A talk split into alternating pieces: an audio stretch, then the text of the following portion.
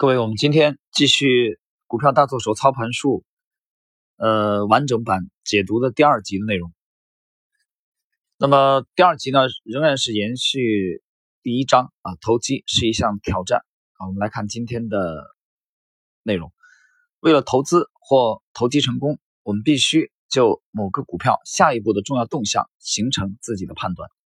投机其实就是预期即将到来的市场运动。为了形成正确的预期，我们必须构筑一个坚实的基础。举例来说，在公布某则新闻后，你就必须站在市场的角度，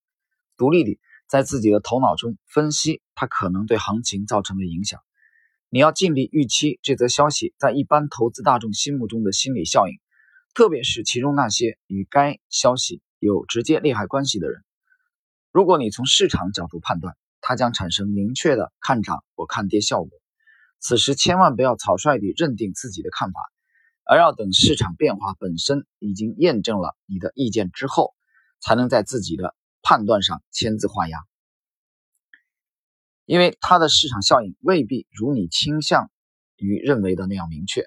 啊，一个是是怎样，另一个是应该怎样。啊，为了便于说明，我们来看看下面的实例。市场已经沿着一个明确趋势方向持续了一段时间，一则看涨的或看跌的新闻也许对市场产生不了一丝一毫的作用。当时市场本身或许已经超买或超卖状态，在这样的市场条件下，市场肯定对这则消息视而不见。此时此刻，对投资者或投机者来说，市场在相似条件下的历史演变过程的记录就具有了不可估量的参考价值。此时此刻，你必须。完全抛弃自己对市场的个人意见，将注意力百分之百地转向市场变化本身。意见千错万错，市场永远不错。对投资者或投机者来说，除非市场按照你的个人意见变化，否则个人意见一文不值。那么，我们这里得得解释一下啊，利弗莫尔他在这一段讲的其实啊就是。其实谈预测啊，就是你聊行情，其实每个人都会有看法啊，每个人都会有市场，都会对市场有自己的这种看法或者意见。但他讲的是一则利空或者利多的消息出现之后啊，我们更应该关注是市场本身对这个消息产生的反应。就我举个例子啊，就以当下 A 股，比如说现在这个三季报公布已经临近尾声啊，那么有一家公司的非常业绩优良的这个报告出来啊，预增三季报预增。那么按正常的情况下，而且预增幅度很大，这种情况下可能会啊，股价应该得到市场正面的这个回应。但有些公司的股价反没有这个大涨，反而会大跌啊。比如说有一只这个医疗器械的啊股票，它在二季度这个业绩公布预增的时候啊，在今年啊，它反而以跌停报收，反而以跌停报收。就是这种做法呢，是市场本身的真实的走势啊，真金白银堆积出来的。那么无论是这个放量暴跌的大阴线也好，啊，或者是大阳线也好，就市场本身的行为，市场行为本身。所以作为一个投机者，你要非常关注市场本身对这则消息的反应。那么当这则消息得到了市场验证以后，啊，你再采取举措，而不是把个人的意见，就是我认为、我以为啊，我判断、我觉得应该这个位置，比如说我现在浮盈不多啊，或者说啊，我还有这个微这个微小的这个亏损。啊，小幅度的亏损，那我要等到等我不亏了，我再考虑离场，等等等等。你所有的这种想法都是把你个人的意见强加给市场。那么这样来做的话，啊，是杰西·利莫尔啊非常反对的这种做法，就是把个人的意见强加给市场。好，我们继续。今天没有任何人或者任何组织能够人为制造行情，人为阻止行情。某人也许能够对某个股票形成某种意见。相信这只股票将要出现一轮显著上涨或下跌行情，而且他的意见也是正确的，因为市场后来果然这样变化了。即便如此，这位仁兄也依然有可能赔钱，因为他可能把自己的判断过早地付诸行动。他相信他自己的意见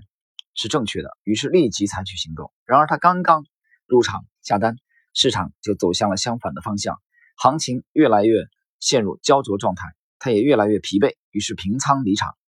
或许过了几天后，行情走势又显得啊很对头，于是他再次杀入。但是，一等他入场，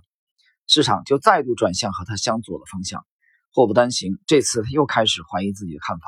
又把头寸割掉了。终于行情启动了，但是由于他当初急于求成，而接连犯了两次错误，这回反而失去了勇气。也有可能他已经在其他地方另下了赌注，已经难以再增加头寸了。总之，欲速则不达。等到这个股票行情真正启动的时候，他已经失去了机会。啊，这里利弗莫尔啊举了一个案例啊，这个这个老兄他是频繁的这这陷于假突破，等于是被两次假突破所害啊。到第三次真正突破的时候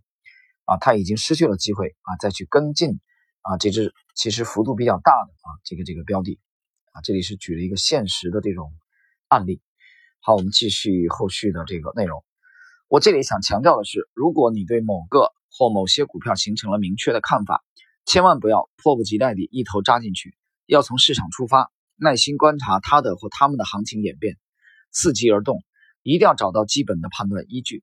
打个比方说，某个股票当前的成交价位啊位于二十五美元，它已经在二十二美元到二十八美元的区间里维持了相当长的时间了。假定你相信这个股票最终将攀升到五十美元，也就是说它现在的价格是二十五美元，而你认为它应当上涨到五十美元，且慢。耐心，一定要等这个股票活跃起来，等它创新高。比如说，它上涨到三十美元，只有到了这个时候，你才能就事论事地知道你的想法已经被证实了。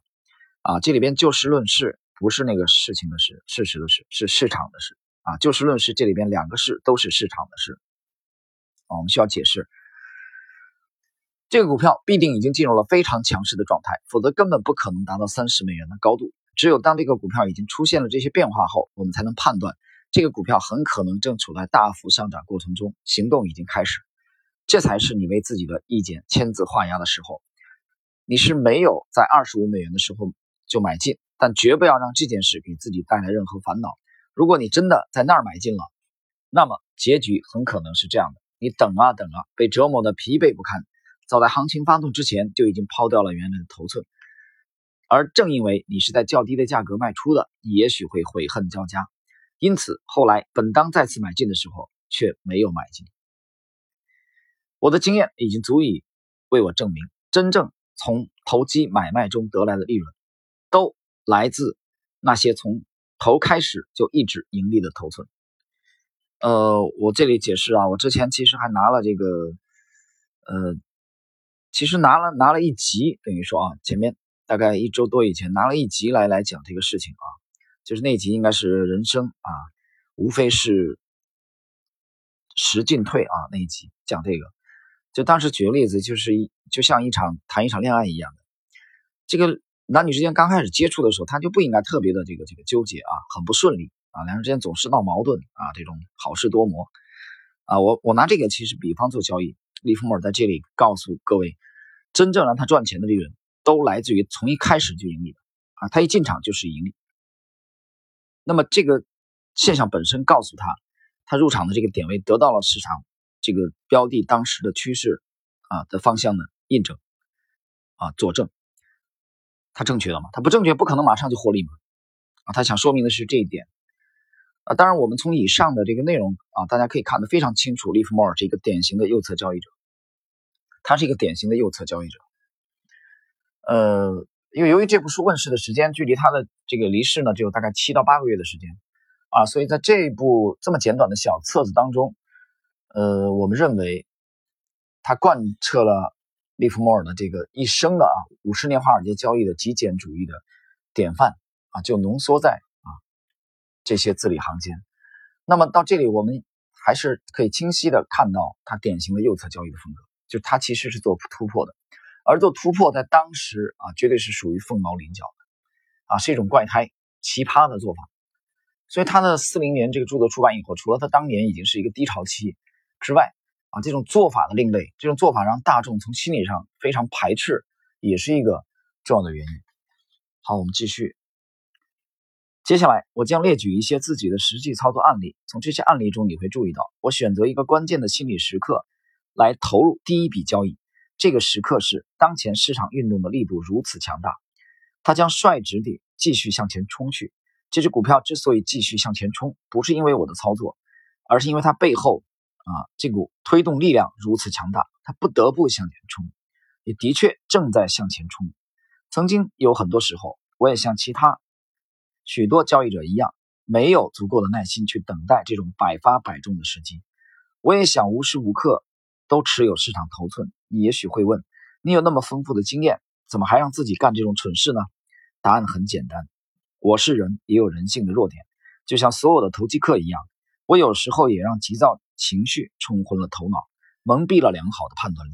投机交易酷似扑克牌游戏，就像二十一点桥牌，或者其他类似的玩法。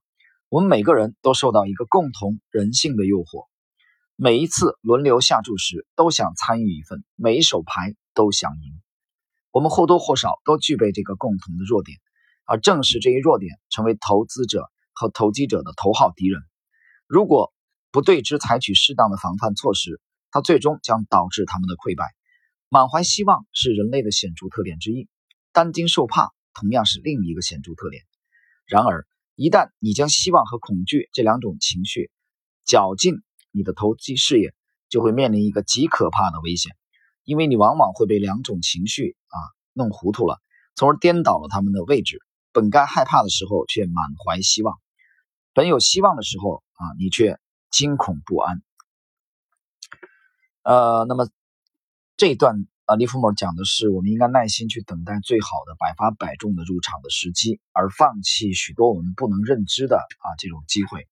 而这种不能认知的机会，在每年会大量的出现，啊，它会在不断的在我们面面前啊眼前跳跃。呃，我就以今天的盘面为例吧。今天盘面，今天盘面我看了一下，在上午的时候啊，因为就中午、下午没怎么看。那么上午的时候，医疗。器械的，因为上午的时候我看了有二十个跌停板，大概二十个、二十一个。医疗保健的这块有四个跌停板。那么随着三季报的这个 A 股公布到这里，进入了这个公公布三季报的尾声，其实市场呢也在根据三季报啊，包括对个股成长性呢进行重新的这种排队。那么有一些呢就可能累计长线涨幅啊，获利盘巨大的一些品种啊，有一些这资金呢，他选择了离场啊，他去啊去。捕捉啊，或者说去转战其他相对的价值洼地啊，所以我们这两天看到有一些防守类的，呃，这个你包括今天盘面这么弱啊，其实银行啊还是明显比指数强的。你包括有一些少数的这种地产，就它是有有其实是有轮动的。但作为一个投机者、专业投机者啊，靠这个吃饭的投机者或者投资者而言，我们得清楚，那么一年当中有多少机会是大的，有多少机会是你可以认知的，对吧？因为大量的机会其实不并不是机会，或者说是很小的机会。那么，利弗莫尔教导我们后人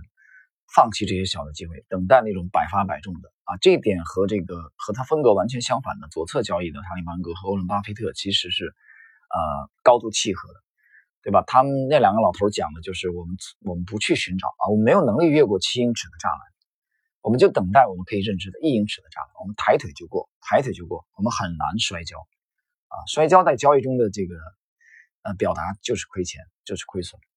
就等待一击必中的这种机会啊，所以这一点我觉得其实两种流派，无论是右侧交易、左侧交易啊，都其实是啊没有任何分歧的，这一点都是高度契合。